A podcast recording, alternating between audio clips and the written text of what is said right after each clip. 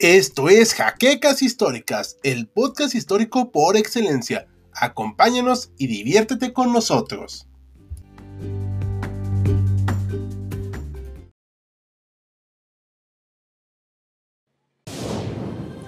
Bienvenidos a HC Historia Contemporánea, la página histórica por excelencia.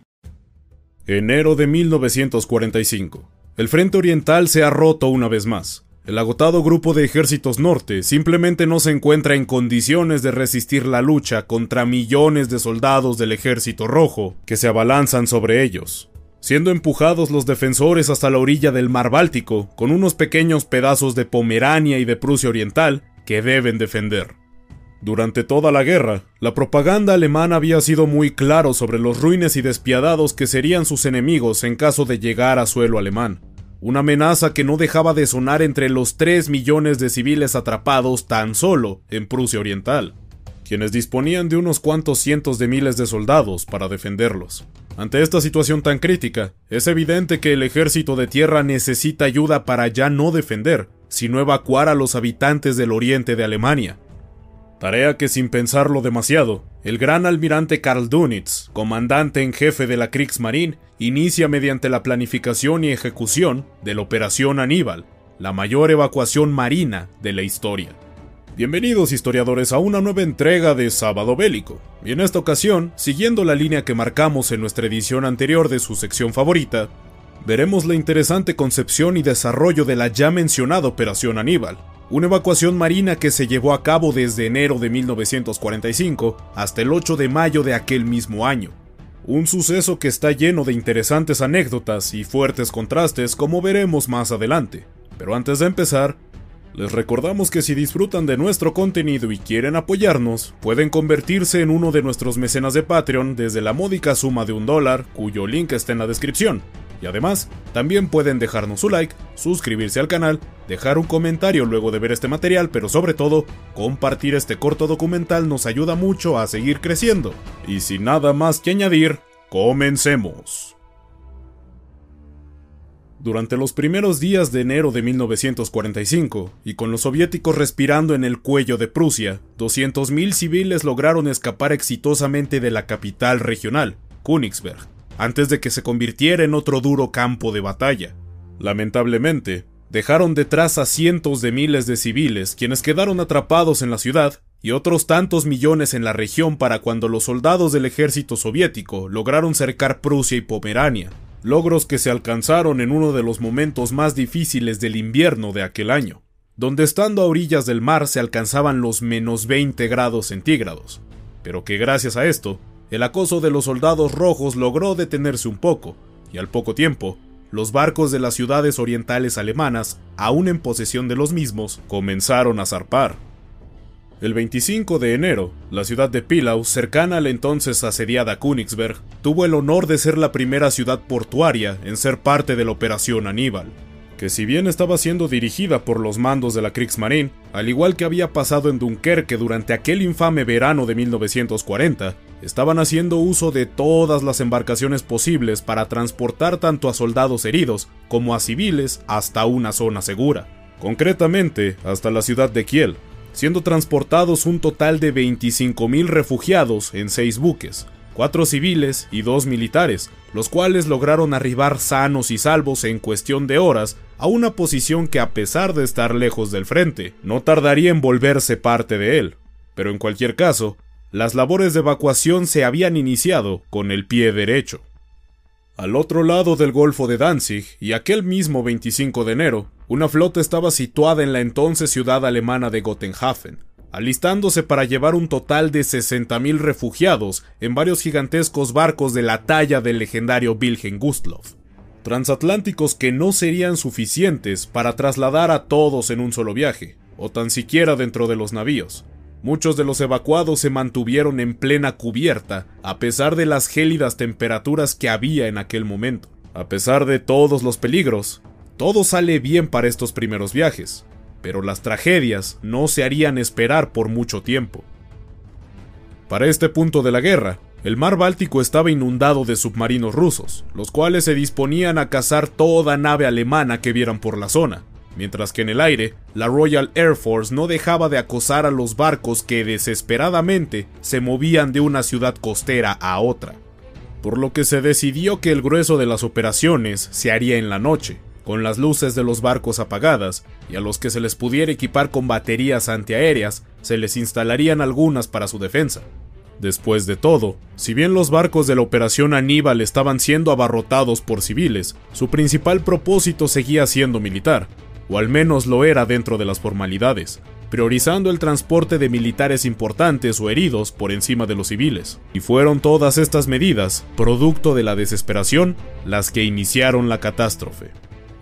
El día 30 de enero de 1945, al anochecer, y como ya era costumbre, el Wilhelm Gustloff se preparó junto con otras dos grandes embarcaciones para partir desde el Golfo de Danzig hasta Kiel. En total, el gigantesco transatlántico llevaba más de 10.600 personas a bordo, superando su capacidad máxima por casi 2.000 pasajeros, quienes esperaban escapar a la seguridad del centro de Alemania, pero cuyo viaje pronto se vería frustrado.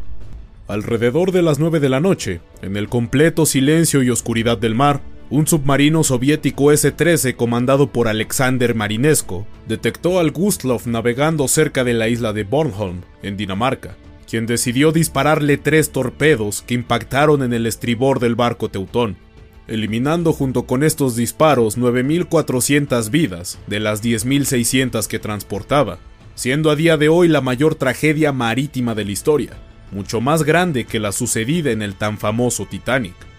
Si bien sería fácil tachar la actitud de marinesco como la de criminal, la realidad es que el Wilhelm Gustloff estaba navegando con sus luces apagadas, iba pintando de gris naval desde 1943 y estaba armado con cañones antiaéreos de 105 milímetros y otros tantos de 20 milímetros. Por tanto, era un objetivo militar en toda regla, pero que lamentablemente estaba cargado con varios miles de civiles inocentes, que lo único que intentaban hacer era sobrevivir a la guerra. Lamentablemente, este transatlántico no fue el último incidente en el que miles de civiles perecieron en alta mar. El día 9 de febrero, otro gran crucero, el general von Steuben, fue hundido, dejando 4.600 víctimas fatales.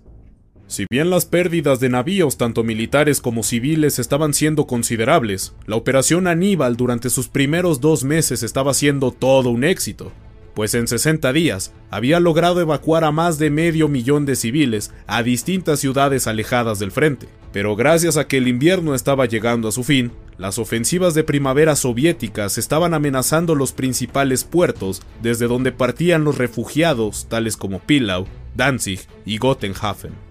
El 4 de marzo de 1945, los soviéticos lograron cortar el acceso por tierra a las ciudades portuarias que se tenían en Pomerania, las cuales estaban siendo defendidas por guarniciones considerablemente pequeñas, pero también por algunos destructores y acorazados de la clase Deutschland, manteniendo a raya de manera temporal al tan temido ejército rojo. Todo gracias al poder de fuego del que los escasos barcos de la Kriegsmarine aún disponían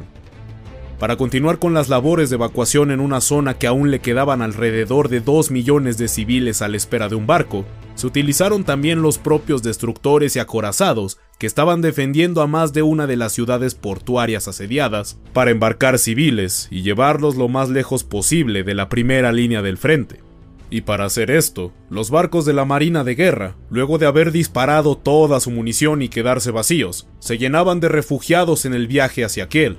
viaje que de todos modos tendrían que realizar debido a que eran pocos los puntos donde podían recargar sus aparatosas municiones.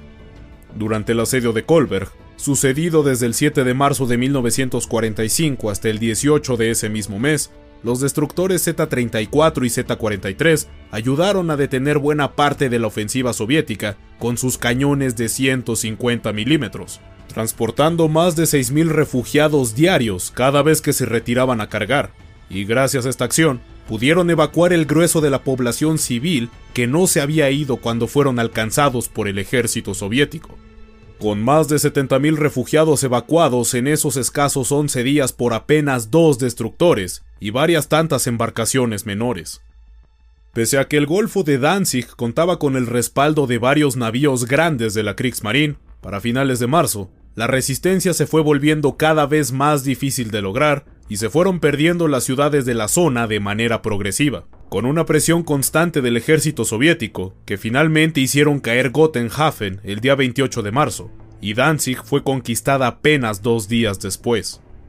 Si bien se perdieron importantes ciudades de Pomerania durante marzo de 1945, se logró evacuar un total de 550.000 refugiados a través del mar Báltico. Otro gigantesco éxito de la Operación Aníbal, pero que desde luego, estas colosales cifras de gente desplazada solo significaban el final de la guerra, y con ella, el final de la disposición de muchos recursos, entre ellos las municiones y el combustible. Para abril, con los soviéticos tocando las puertas de Berlín, los grandes barcos de la Kriegsmarine quedaron inmovilizados por la falta de rutas de suministro de principalmente combustible. Si bien la operación siguió, la misma fue llevada a cabo por embarcaciones que de antaño solo eran auxiliares, como remolcadores, pesqueros y lanchas de desembarco, cortando el apoyo a puntos lejanos como el que se estaba dando a la península de Curlandia, donde se evacuaba a los heridos, así como se les entregaba provisiones para continuar con una defensa sin fundamento, y que gracias al crítico estado en el que se encontraba el Tercer Reich a esta altura del conflicto, la posibilidad de evacuar las 200.000 tropas que defendían la península finalmente se escapó. Tras la caída de Königsberg, sucedida el 11 de abril de 1945, al poco tiempo cae también la ciudad de Samland y posteriormente Pilau, sitio desde donde se había estado evacuando a la población de la capital de la ahora extinta Prusia Oriental. En total, otro medio millón de refugiados lograron escapar en apenas un mes de sus perseguidores soviéticos, quienes no dejaron de acosarlos incluso mientras huían en sus pequeñas y frágiles embarcaciones.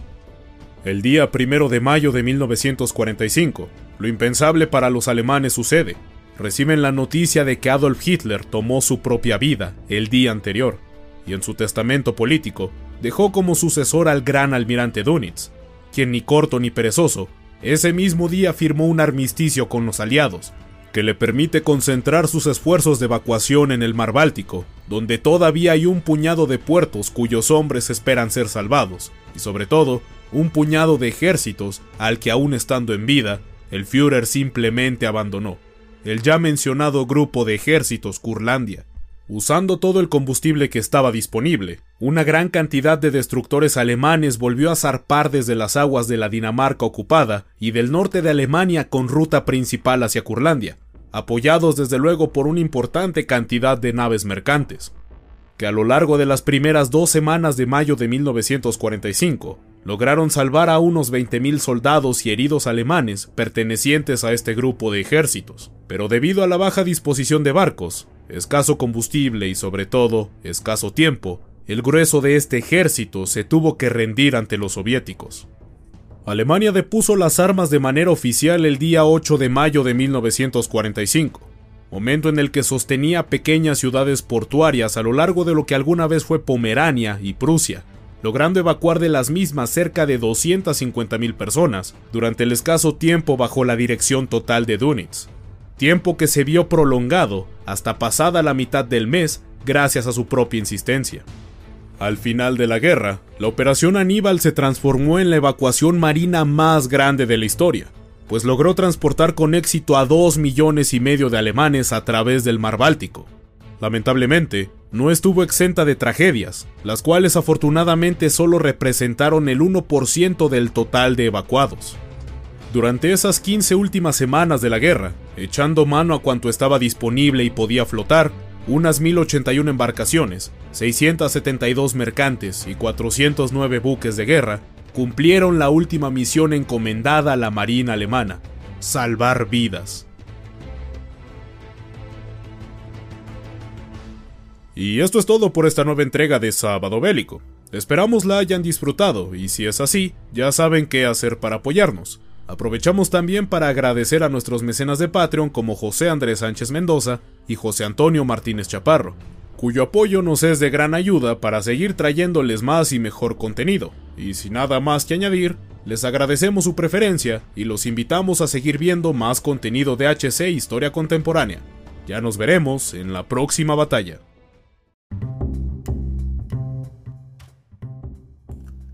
Gracias por habernos acompañado en Jaquecas Históricas, el podcast histórico por excelencia. Hasta la próxima.